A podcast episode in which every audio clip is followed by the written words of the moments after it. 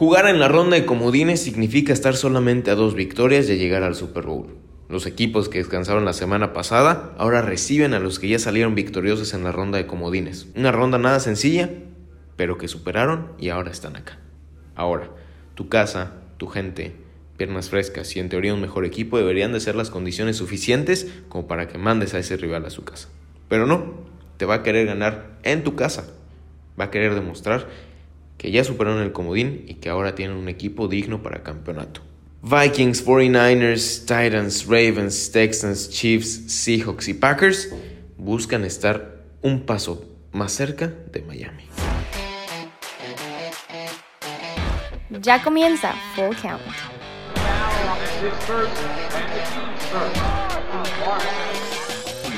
Muy, muy, muy, muy, muy buenas tardes, días o noches. Tengan todos ustedes, sean bienvenidos a una nueva edición de Full Count. Mi nombre es Jorge Rivera y como siempre estaré platicando deportes con ustedes por algunos minutos.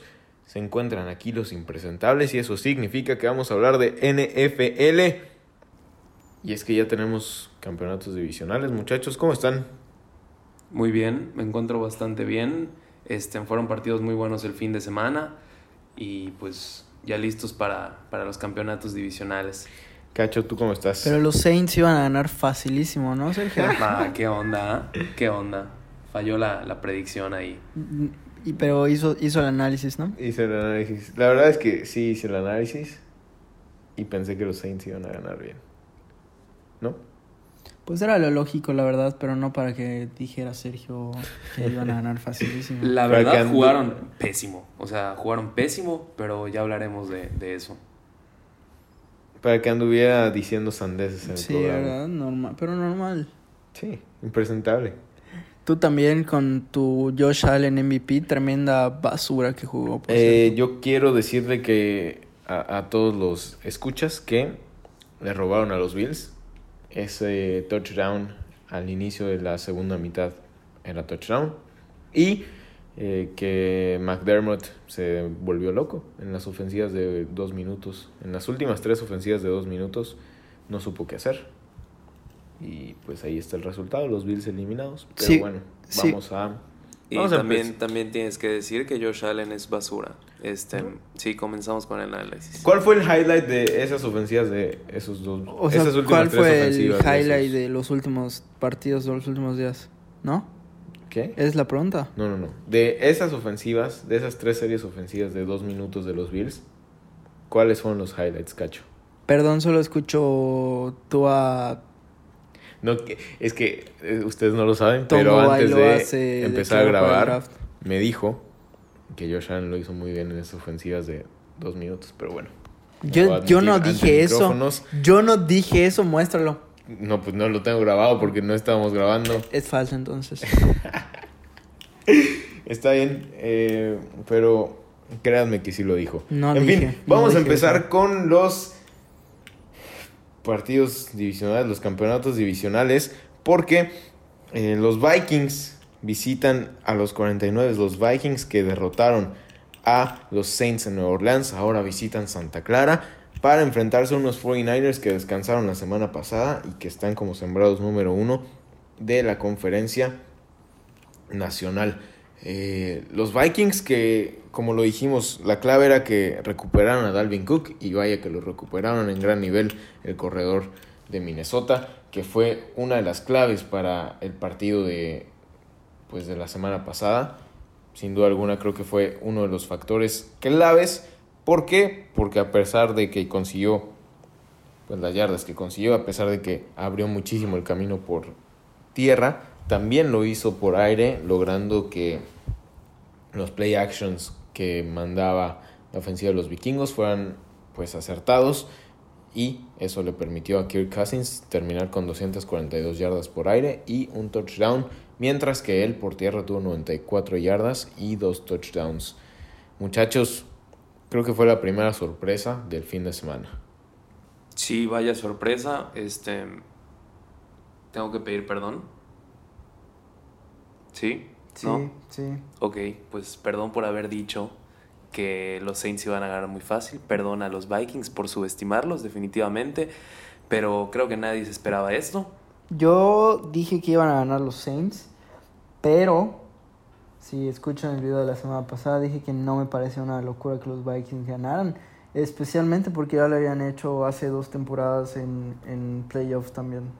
Es que te digo algo, luego me puse a pensar y no sé por qué puse todas mis esperanzas y puse mi pick en los Saints.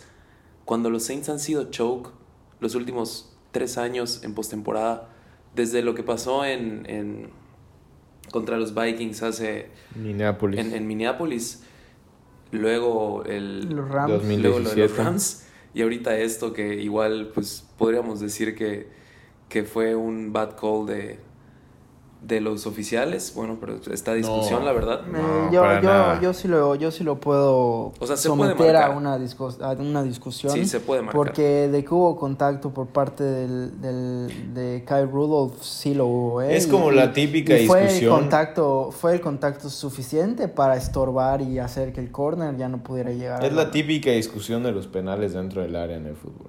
El contacto existe, sí, no lo podemos negar, pero, o sea, ¿qué vamos a marcar como contacto y qué no entonces? Pero es una jugada que se ha estado marcando a lo largo de la temporada. Pues no, y aparte luego en el partido siguiente, creo que en el primer cuarto de, de Seahawks contra Eagles, marcaron igual una interferencia, interferencia. ofensiva de, de- del mismo tipo. Entonces fue como, bueno, aquí estamos jugando. Pero, bueno, independientemente de eso, los Saints jugaron a un nivel paupérrimo. Eh, Drew Brees con desconcentraciones y, malas decisiones, yo creo que terminó tirando el partido por la borda y con él las esperanzas de, los Saints de avanzar a la siguiente ronda. Muy decepcionante eh, Drew Brees en este partido y pues aplaudir lo que han hecho los Vikings, que su defensa ha estado jugando un nivel magnífico. Este, definitivamente creo que sí los menosprecié bastante, pero igual no esperaba que, que aprovecharan también los errores de los Saints y de los Saints que jugaron verdaderamente mal, con excepciones, claro.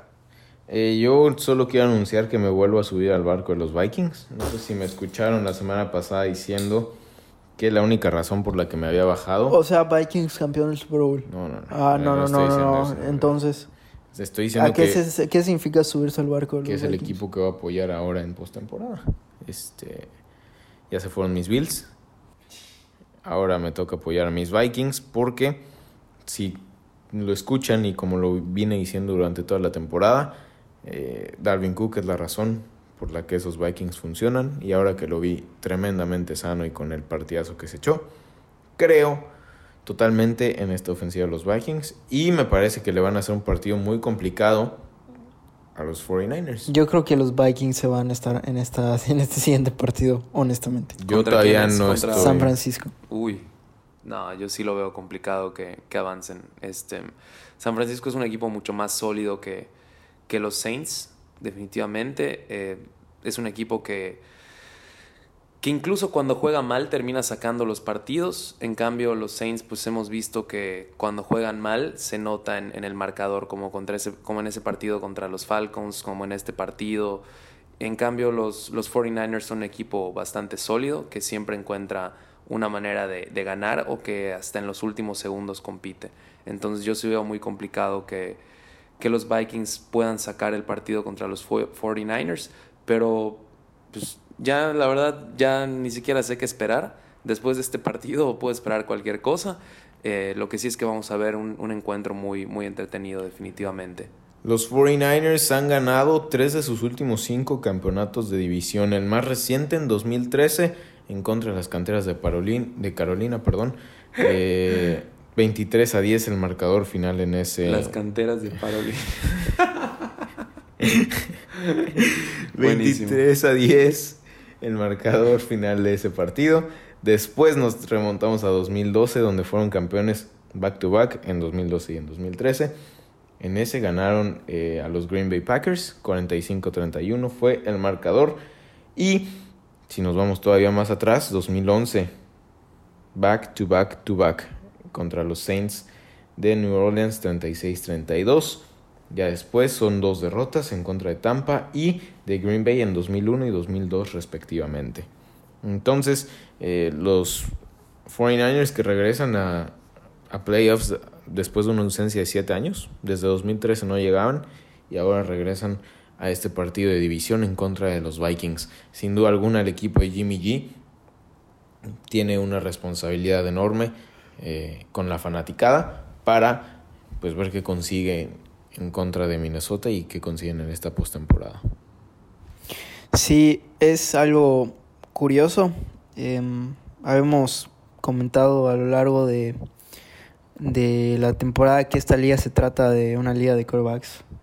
Y me puse a pensar y me doy cuenta que Drew Brees ganó ese Super Bowl únicamente por el pick six que tuvo em, que tuvieron los Saints en, en la última jugada contra los Colts en donde interceptaron a Peyton Manning en, el último drive prácticamente faltando minuto y tanto y, y haciendo ese análisis creo que puedo darme cuenta ahora con San Francisco que la verdad es que a mí me parece que Jimmy G no es la respuesta a todos sus problemas. Me parece que está teniendo una muy buena temporada. Eh, me parece que es la oportunidad ahora de que sean campeones. Pero en esa división con Seattle, con Arizona, con los Rams, no sé si se les vuelva a presentar una oportunidad así de clara como la tienen ahora mismo. Y creo que es oportunidad para capitalizarlo. Sí, la liga es de corebacks, pero siempre se ha dicho que las defensas ganan campeonatos en este y en cualquier deporte. Entonces esto puede ser un factor clave para los 49ers que terminaron en una... Pues ya ves, a los, ya ves a los Patriots. Bye. Mm, pero... los Patriots son un caso... Nada, pero todo se complementa. O sea, a fin de cuentas tienes que tener tanto buena defensa como un buen ataque para que tu equipo pueda funcionar. Y pues en los 49ers vemos ambos. El ataque terrestre de los 49ers es buenísimo, con ese comité de Tevin Coleman, de Raheem Mostert y de Matt Breda. Y en el juego aéreo, Emmanuel Sanders les ha dado grandes, grandes opciones. Eh, además, pues tienen a George Kittle, que es verdaderamente una bestia. Eh, se quita tacleos encima, puede avanzar hasta con tres jugadores eh, sobre él. Entonces es, es un equipo bastante sólido tanto en ataque como en defensa, que como dice Cacho, yo creo que este año es su oportunidad para ganarlo y son, creo que en el momento en el que se fueron los Saints, el segundo candidato más fuerte, si no es que el primero. Ahora, la, la defensiva perdón, de los Niners es la segunda mejor en cuanto a defensa total la primera en cuanto a defensa en contra del pase, pero no está en el top 5 en defensa contra la carrera, que es pues gran parte de la ofensiva de estos Vikings, como ya lo comentamos. Entonces creo que ahí puede haber un matchup interesante en lo que va a ser el primer juego de eh, pues los campeonatos divisionales de esta NFL. Vámonos al siguiente porque también el sábado eh, se enfrentan Tennessee y Baltimore. Los Titans visitan el pues la casa de los Ravens, el M&T Bank Stadium. Y em, pues sí, contra un Lamar Jackson descansado, contra un Mark Ingram descansado de dos semanas. Es un equipo de los Ravens que lleva dos semanas en pues relajándose. Sí, relajándose en chillax mode. Más bien sus jugadores importantes llevan dos semanas descansando y... Hasta la gerencia yo creo que ya está descansando ahorita. No, no creo. No creo porque este ha sido un año muy importante para ellos y tienen que seguir viendo cómo, reforzan, cómo reforzarse.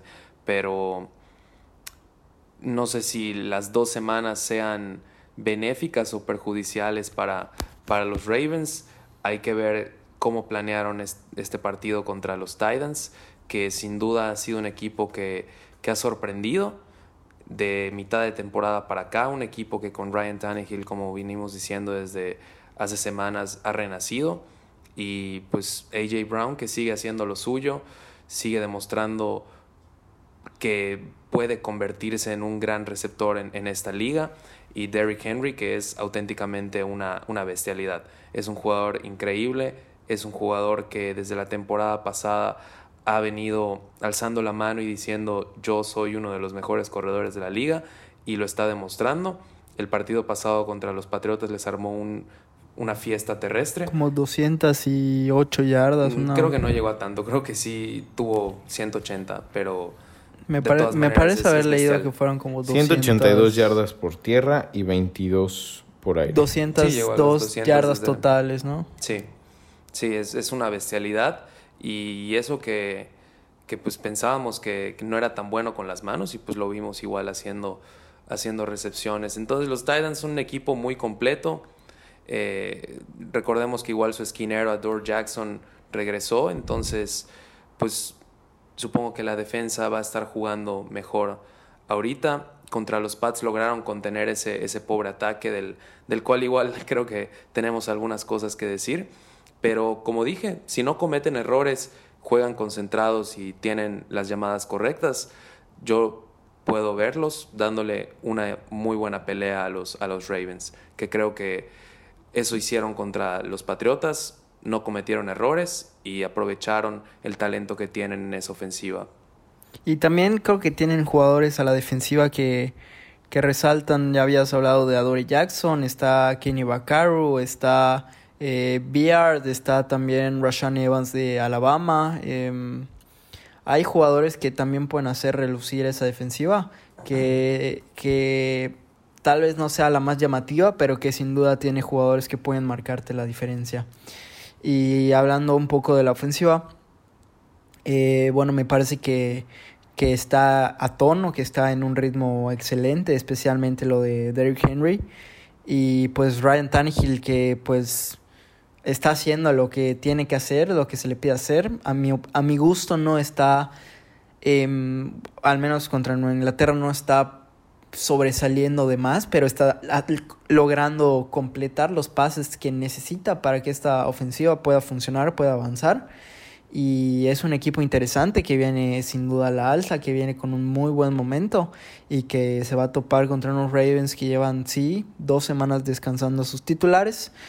Y habrá que ver cómo regresan, si les afectó de alguna manera, em, pues, descansar el partido contra los Steelers y tener su bye, o si al contrario nada más los fortaleció para llegar descansados y supongo que igual de motivados por, por cómo terminó la temporada y por cómo fue en general. Y lo que tú mencionas, eh, Ryan Tannehill pues lo ha hecho bien y ha aprovechado es- esas oportunidades que, que ha tenido para, para sacar los partidos, pero creo que si quiere ir en contra de la predicción que creo que la mayoría de las personas tenemos, que es que los Ravens se van a llevar el partido, tiene que jugar de la forma que, que dices también, o sea, tiene que jugar espectacular, tiene que hacer algo más de lo que ha venido haciendo. Tiene que ser preciso y tiene que ser, eh, pues sí, un par- prácticamente un partido inmaculado para poder, em, pues, sorprender a, a Baltimore en Baltimore. Ahora, se enfrentan los dos corebacks que terminaron la temporada regular con la mayor cantidad de coreback rating. En primer lugar, Ryan Tannehill con 117.3 y en segundo lugar, Lamar Jackson con 113.3 igual. Lamar Jackson es un tipo que puede ser detenido de muy pocas formas y muy pocas veces. Le preguntaban hoy a, a Mark Bravel eh, en conferencia de prensa que cómo planeaba detener a Lamar Jackson y Bravel contestaba, no se me ocurre otra forma que no sea atándole las cuerdas de sus dos zapatos, los, las, Las agujetas. las agujetas de sus dos zapatos, o sea, entre, ya saben, para que se caiga. Sí, y- sí, sí. Ajá. Chistosito O sea, salió. casi casi jugando sucio, pero, pero sí. Pero pues obviamente en ningún momento te va a dar chance de amarrarle las agujetas, ya sabes, o sea, No, por supuesto que no. ¿Cuál es Claramente no. la forma de detener a Lamar Jackson. Creo que, creo que el approach más adecuado siempre sería el ponerle un linebacker en, en spy, teniéndolo, todo el tiempo. teniéndolo presente con la posibilidad de que en cualquier momento arranque a correr. Creo que lo ideal sería reducirle la cantidad de yardas que te pueda producir por tierra. Y pues con esa, con esa buena secundaria, con esos jugadores talentosos en secundaria que tiene el equipo de Tennessee, pues cubrir lo más que pueda a, a jugadores como Hollywood Brown, a jugadores como Mark Andrews.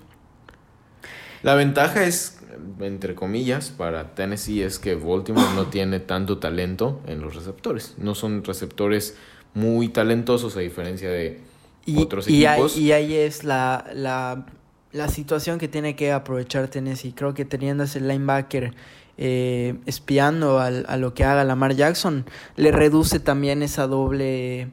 doble Ajá, esa, esa doble amenaza. amenaza que también tiene con Mark Ingram por tierra. Entonces me parece que es el approach más, más adecuado. Obligarlo a que te gane por aire.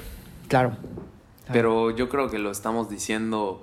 De una manera muy sencilla, claro. También hay que recordar que tienen a, a, Marshall Yanda, que es uno de los guardias que no ha permitido ningún sack esta temporada.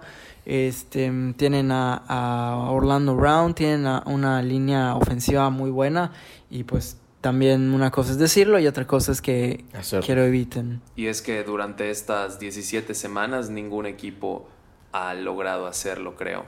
Este, no, no recuerdo algún equipo deteniendo en seco. Pero no, no detuvieron en seco a, Lamar Jackson. No detuvieron en seco a Lamar Jackson. Jorge, déjese fanatismo, por favor. No, es que es la verdad. O sea, en el partido contra los Bills, Lamar Jackson no tuvo la actuación que tuvo contra otros partidos. Y, contra otros equipos, perdón. Y recordar partidos que perdió Baltimore, me parece que perdió contra Kansas, ¿no? Contra Cleveland. Bueno, Cleveland los... Perdió contra Cleveland y ahí tuvo... Eh... ¿Dónde están? 247 yardas, 3 touchdowns, 2 intercepciones, eso por aire y solamente 9 por tierra. Perdón, 66 por tierra. Yo creo que, yo creo que esa es la, clave. Hay que hacerlo lanzar. Sin duda ha mejorado en, en lo que, en, su precisión, en, su eh, habilidad como quarterback de la temporada pasada a esta. Un, una, un crecimiento exponencial. exponencial. Pero sin duda creo que sigue siendo un área en donde se le puede eh, meter presión y donde puede forzar los errores que haga eh, Lamar Jackson. Porque pues si no, la otra manera de derrotar a este equipo de Baltimore es, creo que como lo hizo Kansas, a bombardeos de, de me anotas, te anoto, me anotas, te anoto y, y pues esperar que, que el resultado salga. Sí, pero no creo que puedan meterse en, ese juego con, con, un coreback como, como Ryan Tannehill. Creo que si un equipo le puede hacer eso a, Baltimore sería Kansas. La otra posibilidad muy factible que tiene el equipo de Tennessee para ganar es quitarle el balón a la ofensiva. ¿Y cómo lo haces? Claro. Corriendo la bola con Derrick Henry. Ahora, contra los Bills, Lamar Jackson tuvo 145 yardas por aire, 3 touchdowns, una intercepción y solamente 40 yardas por tierra. Entonces, creo que podrían checar el tape de ese partido para ver qué hicieron los Bills que pueda funcionar este domingo, este sábado, perdón, en contra de Lamar Jackson y los Ravens. Vámonos al siguiente partido porque los Texans, esto ya es en domingo, se va a jugar a las 2 de la tarde, 2.05 de la tarde. Houston visita Kansas City, eh, bueno, Kansas City para medirse a los Kansas City Chiefs en Arrowhead. Eh, de Sean Watson, después de ser el héroe el partido pasado ante los Bills, después de sobrevivir a esa tacleada y, lanzar el pase muy mala, eventualmente, muy mala, por cierto, que eventualmente le daría la victoria a los Texans, eh, pues visita a Kansas. Y, y dices que muy mala, pero siento que fue ahí como una carambola que, que hizo que, que se mantuviera de pie y pudiera llegar a, digo, que, y pudiera dar ese pase. Es que fueron a golpear. Es que fue muy mala, fueron, a, fueron a buscar el golpe en vez de asegurar la captura o mínimo complicar el, el lanzamiento.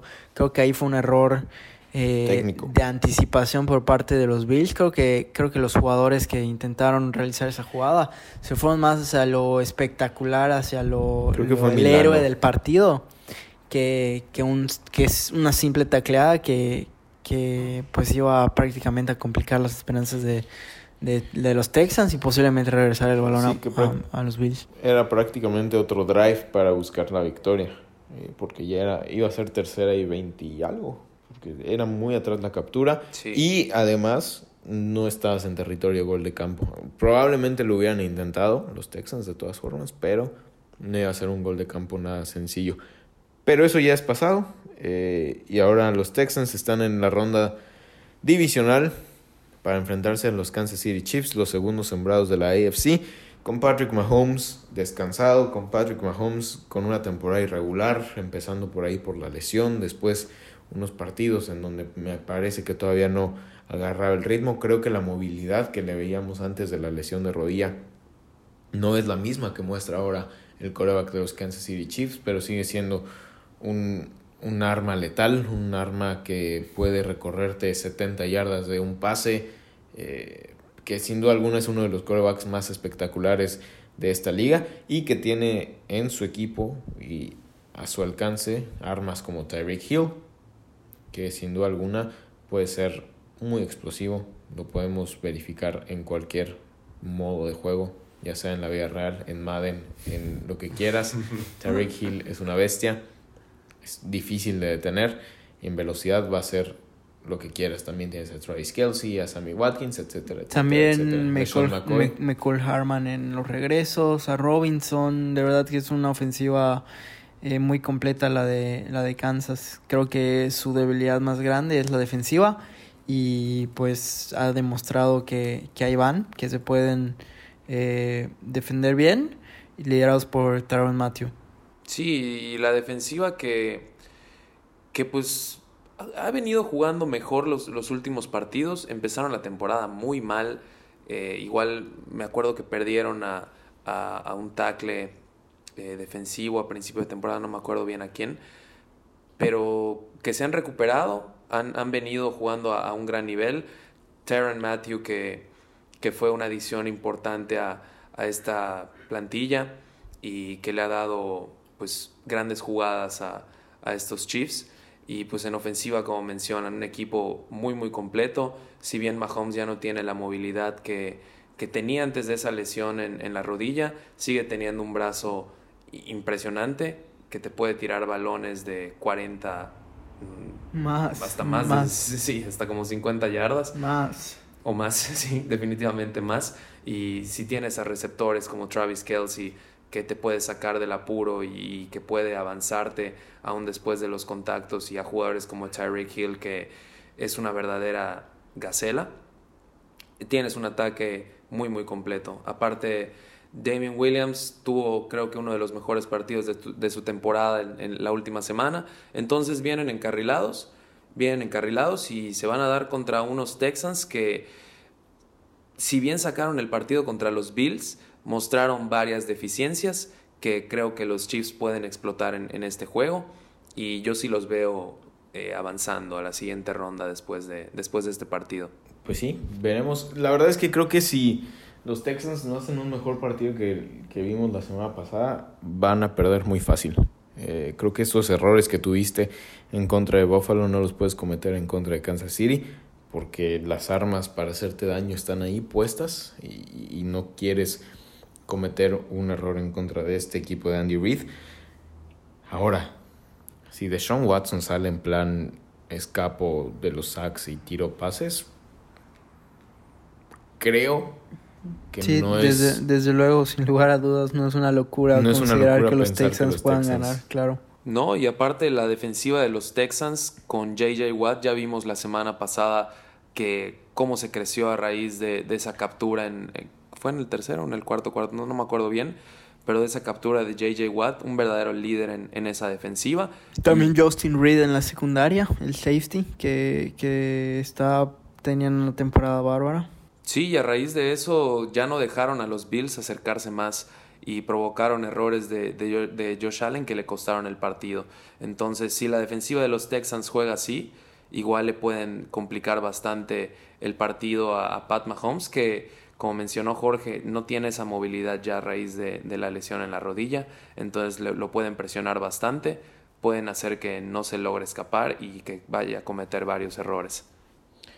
En fin, vamos a pasar al siguiente y el último partido que tenemos este fin de semana y casi uno de los últimos que tenemos este año de fútbol americano. Los Seattle Seahawks visitan Lambeau Field, visitan Green Bay para enfrentarse a los Packers. Este será a las 5.40 de la tarde el domingo. Y el MVP de la temporada, Russell Wilson, se enfrenta a Aaron Rodgers en lo que será un partido creo que bastante interesante en donde en las apuestas Green Bay es el favorito por cuatro puntos, pero me parece que en la realidad es completamente lo opuesto, con un Seattle que vimos conectado en contra de los Eagles, un Seattle que con DK Metcalf y Tyler Lockett tienen uno de los mejores dúos de receptores en la actualidad, pero donde todavía sufren por tierra porque Marshawn Lynch no está en condiciones de correr la bola todo el partido. Homer lo ha hecho bien, pero no es un corredor en el que puedas confiar al 100. Pero que con Russell Wilson comandando como lo hizo en contra de las Águilas de Filadelfia el fin de semana pasado y sin cometer errores, me parece que esta, este equipo de Seattle puede ser la gran sorpresa y el gran underdog de la NFC. Sí, es una oportunidad para, para los corredores de los Seattle Seahawks de, de explotar esa defensiva contra la carrera de, Green Bay que toda la temporada ha estado jugando mal. Y pues yo creo que si logran hacer eso van a tener una, una gran ventaja. Aunque claro como mencionas los receptores han venido jugando en, a un nivel muy muy bueno. DK Metcalf creo que no, no sé si me atrevería a decir que bueno creo que sería como el segundo mejor jugador novato ofensivo tal vez.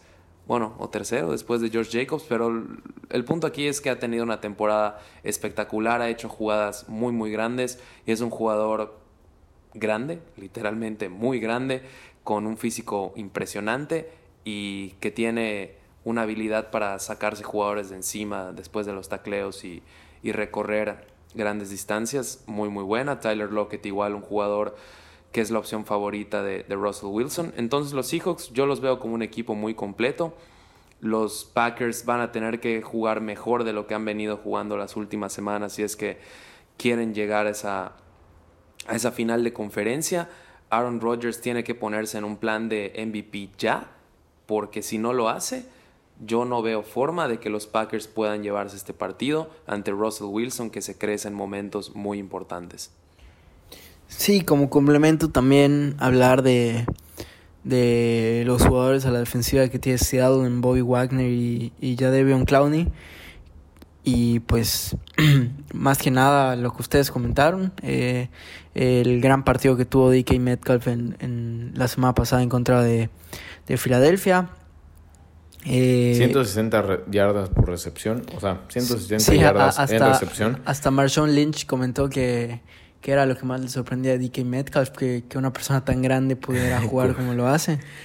Es el, es el récord para un rookie sí. eh, del equipo de Seattle en postemporada. Sí, realmente los Seahawks han necesitado un receptor y creo que DK Metcalf ha sobrecumplido las expectativas que, que se le pusieron.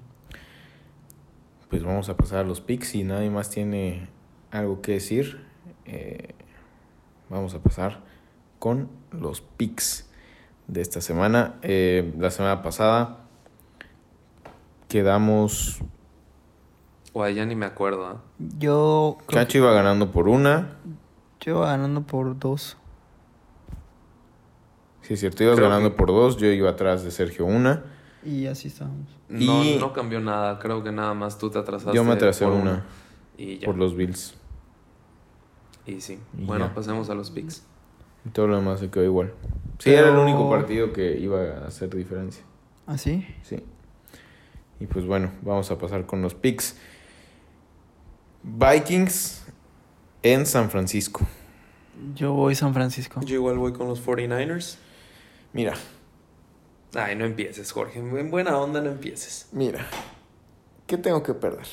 Voy dos atrás, me quedan Vas Pues tres atrás. dos. Tres. Tres atrás.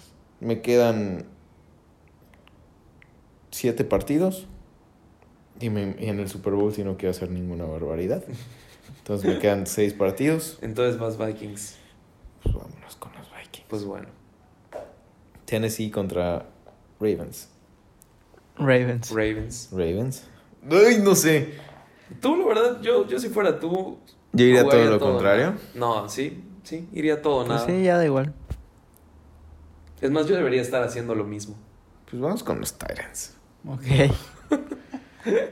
Pues sí. Pero, pero creo que sería bueno que aclares que no lo crees y solo lo estás haciendo para. Mira, Minnesota. Para meterle emoción. Mira, si yo fuera tú, le pondría a Minnesota, no le pondría a los Tyrants, No, ni yo. pero sí le pondría a Green Bay, por ejemplo, o a partidos más cerrados. O sea, ya dijiste tu pick, tú vas a ir con los hijos. Oh, Sí. tienes razón. Voy con Baltimore. Y en el siguiente partido, que es Houston contra Kansas, voy a ir con los Texans. Ok. ¿Está bien? Houston contra Kansas. Kansas. Yo voy con los Chiefs. Yo también voy con los Chiefs. Yo voy con los Texans. Y Cacho ya dijo que va con los Seahawks y yo igual voy con los Y Seahawks. yo también voy con los Seahawks. Ahí sí. No. O sea, no hay duda. O sea, entonces yo, yo quedo eh, con los Chiefs. Tú no hay forma de que, de que pierdas el liderato esta semana. Sí. O sea, tú creo que ya ganaste. No. De normal, ¿no? Yo voy for- te- a ver, lo a ver, puedes ver. empatar. A No ver, es sí lo puedo cierto. empatar, pero yo tengo voy- que arri- yo No, voy ya no puedo. bueno, sí podría 49ers, empatarlo. 49ers, Chiefs, Baltimore y Seattle. Son mis picks. 49ers, Chiefs, Baltimore y Seattle. Ajá. Sí. Yo voy Vikings, Baltimore, Texans. Texans y Seattle. Yo voy 49ers, Baltimore, Chiefs y Seattle también. Metan en el parleycito. Toda Nah. money line. Nah. Nah.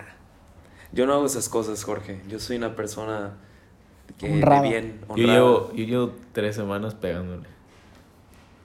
Bien, felicidades, amigo. Gracias. Espero puedas seguir así. Me siento, me Espero- siento feliz. Espero no apuestes como, como eliges tus picks. Ludópata. Me siento feliz porque después de perder toda la temporada, ahora estoy ganando. Bueno, y ahora vámonos a Las noticias rápidas porque Tua Taigo Bailoa se... Tongo Bailoa. Tongo Bailoa. ¿Por qué Tongo? Ah, ok. Tua Tongo Bailoa se declaró elegible para el draft del 2019 de la NFL. 20. 2020, sí, cierto, y estamos en... ¡Guau! Bienvenido, amigo. Es como cuando le pones 19 a tu cuaderno. Así es. Siete días Sí. tarde. Um, el draft del 2020 de la NFL. Esto significa que los Chargers van a cambiar una selección para elegirlo en el número 2. Mi vida. Yo creo que sí. Yo, yo pensé que ibas a rantear, pero no, esto significa que... Es muy sencillo. Miami tiene tres primeras selecciones en este draft, tiene dos segundas selecciones en este draft, tiene tres terce- tiene dos terceras selecciones en este draft. Si Miami quiere a Tua, lo va a tener. Entonces, seguramente terminará en el equipo de los Dolphins, Tua Tai- Tongo Bailoa. Em, otras noticias rápidas, ya se fue Jason Garrett de los Cowboys y ya le encontraron reemplazo. Mike McCarthy entra como nuevo coach de los Dallas Cowboys con Dak Prescott, con Amari, con un gran equipo. Veremos qué puede hacer McCarthy con los Cowboys. También Veremos si logran conservar a, a todos los jugadores que tienen, porque creo que este fue el último año de, de Mary Cooper y, y Dak Prescott igual necesitan renovarlo. Entonces, a ver si logran conservar estos dos jugadores. También eh, se anunció eh, por la mañana que Matt Rule va a ser el nuevo entrenador de las Panteras de Carolina. Recordar que viene del equipo de Baylor del fútbol americano colegial y antes había dirigido a Temple. Son, ¿qué, qué les puedo decir de él?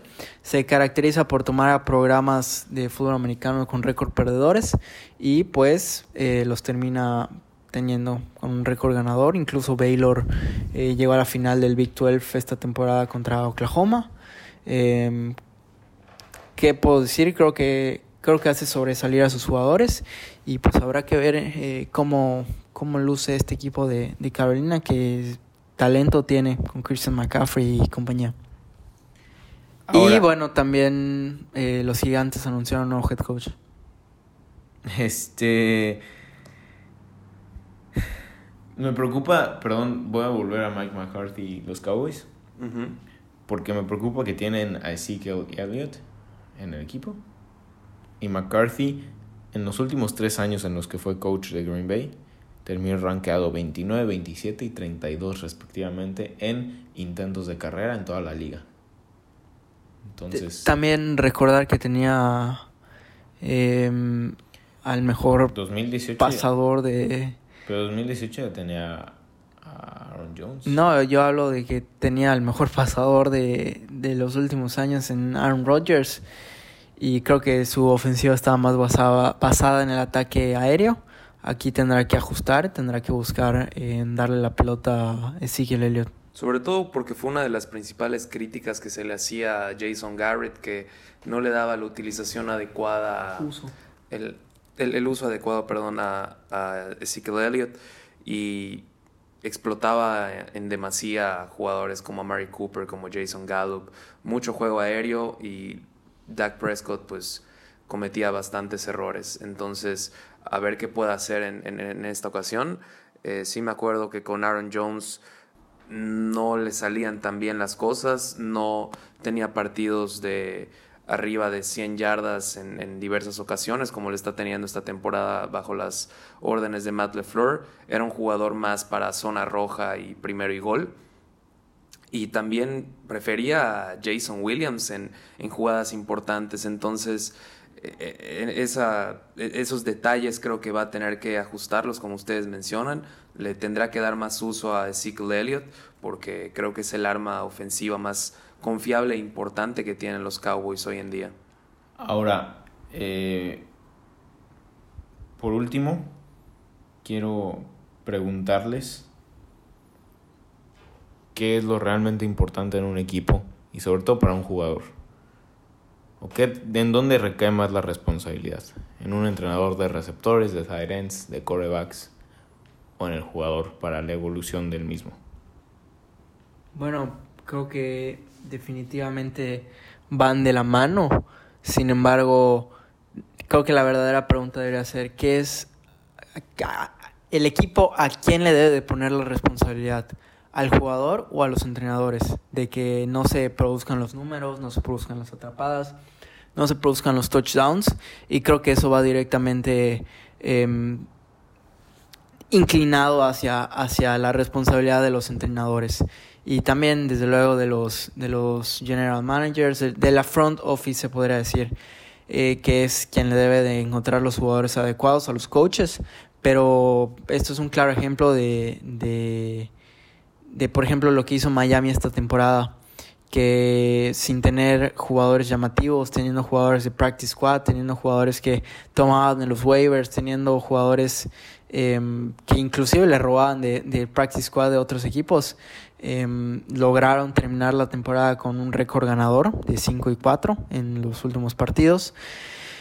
Y, y creo que a eso se, se, en eso se traduce lo que debe hacer el entrenador. Debe de, de poder hacer que sus jugadores eh, jueguen a la máxima de sus capacidades, a la máxima de sus habilidades. Y, y creo que esa es la, la, finalmente la, el trabajo de, del entrenador. Y pues respecto al jugador, creo que si no logra cumplir con, con, los, con las metas, los objetivos que, que se le ponen cada semana, pues terminan por ser cortados. Entonces creo que, creo que directamente va principalmente hacia los entrenadores. Yo coincido con, con Cacho de que este, los entrenadores, pues a fin de cuentas, toman la responsabilidad porque pues estás pagando porque alguien este, pueda enseñar, pueda corregir a, a, esos receptores, a ese coreback, a, a, ese lo que sea joven que tienes, podríamos decirle a ese prospecto, y le pueda sacar el máximo provecho. Eh, sin embargo, siento que es una responsabilidad conjunta y que depende muchísimo igual la situación de cada equipo. En especial, este, este, este debate lo tuvimos precisamente porque el, el nuevo head coach de, de los Giants, ¿no? Sí, sí de, de, los Giants era el entrenador de, de, de wide receivers de los Pats. Y hablábamos de que no se estaban dando los números en, los Pats ni, ni pues, las jugadas en, en, en los wide receivers de los Patriotas.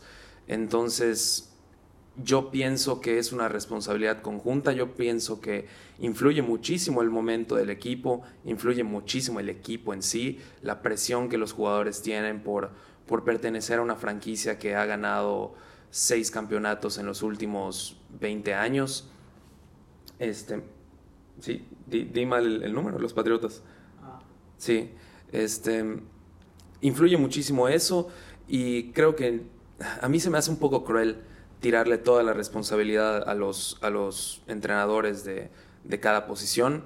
Este, igual les comentaba, por ejemplo, si fuera un coordinador ofensivo, si fuera un coordinador defensivo, si fuera un head coach, que son las personas que llaman las jugadas y que si la jugada sale mal, en la mayoría de los casos es porque fue una, una mala llamada, pues ahí sí tienen toda la responsabilidad, pero en el momento del partido, el, el entrenador de, por ejemplo, de wide receivers, no, no, le dice al momento al receptor de que agarre el balón así, este, corre esta ruta, y no tiene control de lo que hace el, el, el jugador. Entonces, sí tiene la responsabilidad Pero se supone que los prepara para eso. Sí, sí, sí, totalmente, totalmente. Y se le supone, están pagando para eso. Y se supone que, que la persona que no sea capaz de hacerlo de la manera en la que se le es entrenada, pues va a ser cortado. Igual, igual entiendo eso, pero hay que tener en cuenta que, que pues depende de cada jugador, igual el desempeño. Y como dicen, la persona que no logra hacer eso va a ser cortada, pero hay jugadores que son bastante irregulares y sabemos que los jugadores irregulares ante el- el- Y- el- el po- la poca plantilla que tienen equipos, por ejemplo, como, como Nueva Inglaterra, no creo que se puedan dar tanto el gusto de cortarlos porque, pues, ¿qué van a encontrar hoy en día? Este, este es el deporte en donde más Cambios de plantilla se puede encontrar, más nada más, nada más ve, ve la, la temporada que hizo, o sea, repito, la temporada que hizo Miami. Y no hay un equipo que sea más desechable que los Patriotas. O sea, los Patriotas han sido a lo largo de los años un equipo en donde hemos visto pasar miles y miles de jugadores Una y filosofía, todos responden. una ¿Por qué? filosofía Por- de- Gracias al trabajo de los coaches. una Sí, filosofía de, de haz tu trabajo. Haz tu trabajo y si tú haces tu trabajo y el otro hace su trabajo y el otro hace su trabajo, pues la jugada va a salir bien. Y, y creo que en, en esto se basa más que nada. Y eso construyó una dinastía que se acaba de terminar, que, que terminaron los Titans Los Dolphins. Y los Dolphins con colaboración, Fit. Fitzmagic. Eh, pero sí, eh, me parece que ahí el, el trabajo pues es de los coaches, ¿no? Para preparar bien a los jugadores. Yo, yo por y eso que dije todos que- estén listos al momento en que les toca responder, porque ¿de qué te sirve tener eh, pues a tres receptores si ninguno va a ser una atrapada, ¿no? Se supone que el entrenador es el que los tiene listos para que los tres puedan hacer la atrapada en el momento en el que la tengan que hacer. ¿Y quieres saber algo? Repito, me baso en este caso porque es el que más presente tengo, pero ¿cómo terminó Miami la temporada? No sé si recuerden que en estas, al menos de, de la zona roja, fue de los equipos más altos. En su ofensiva creo que terminó séptima o novena en, en toda la NFL. En ofensiva total, imagínate, eh, al los últimos nueve partidos. ¿Y qué hicieron? Despidieron al, al coordinador ofensivo. Pero ¿cuándo fue eso? Ahorita. Eh, O sea, ahorita, a- ahorita que terminó la temporada, despidieron a Chad O'Shea. ¿Por qué? Porque no logró implantar el juego terrestre que en- tiene en mente el, el- el head coach, en este caso Brian Flores, y fue despedido, a pesar de haber destruido a Nueva Inglaterra y a pesar de tener el porcentaje, llegó a tener el porcentaje más alto en zona roja. ¿Por qué? Porque no logran implantar esos estilos de juego que se les busca o para eso que se les contrata. Pero en eso sí estoy de acuerdo. Estoy de acuerdo que, que si no se logra implementar el juego terrestre y el, o el juego aéreo o, o si la defensiva no, no logra aguantar, es, es porque los esquemas están fallando, las jugadas están fallando. Y ahí coincido totalmente, tiene toda la responsabilidad los, los coordinadores ofensivos y, defensivos. Pero en el caso de, de la habilidad de los jugadores, me parece un tema un poco más, como dije, de, de conjunto.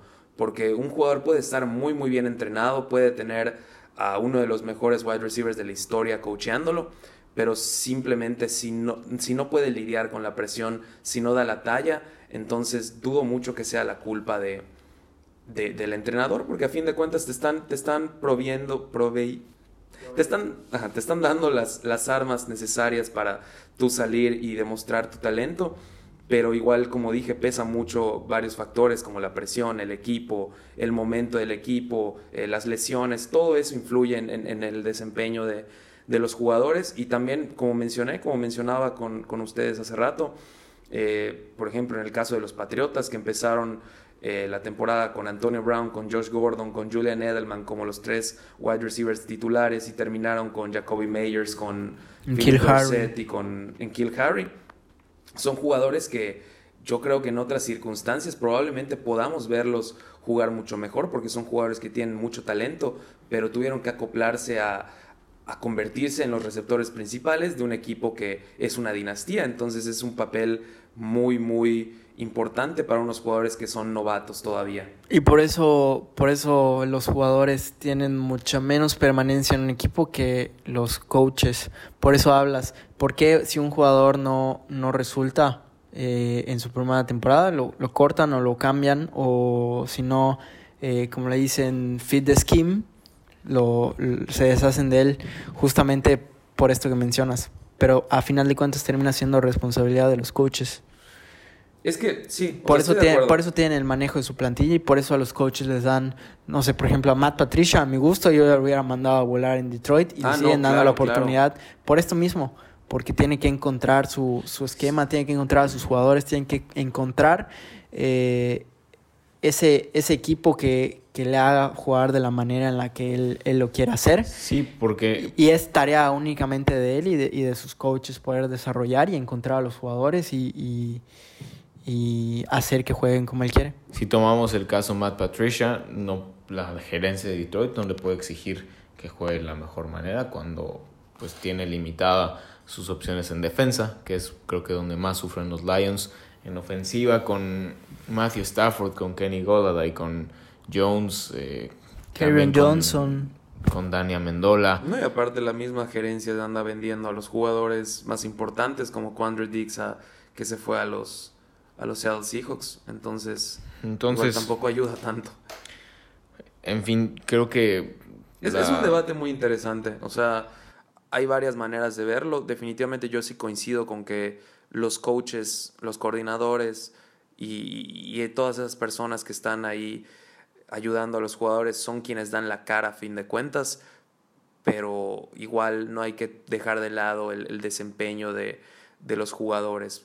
Por ejemplo, yo veo muy claro el caso de Doc Hodges, que por más buenos coaches que pueda tener, puede tener a Rodlisberger, que guste o no, ha sido uno de los mejores corebacks en los últimos años.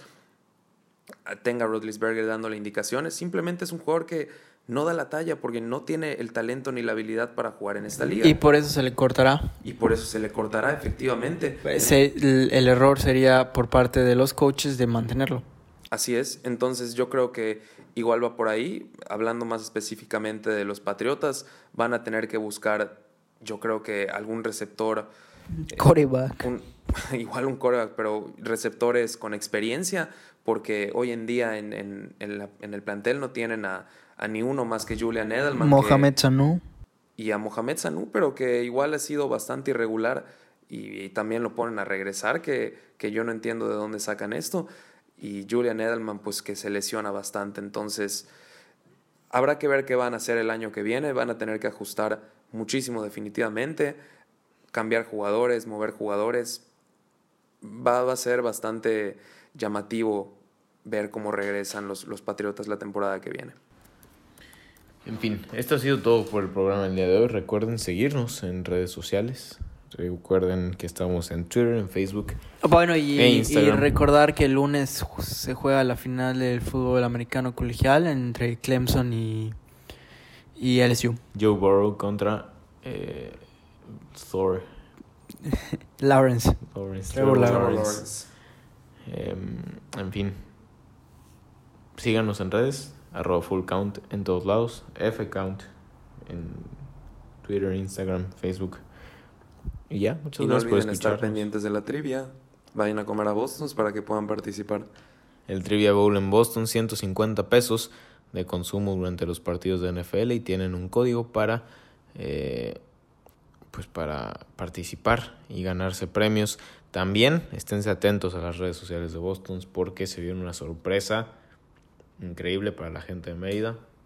Una experiencia pues muy de fútbol americano. Y ahí estaremos nosotros participando. Así que si nos quieren ir a conocer. Adiós. Adiós.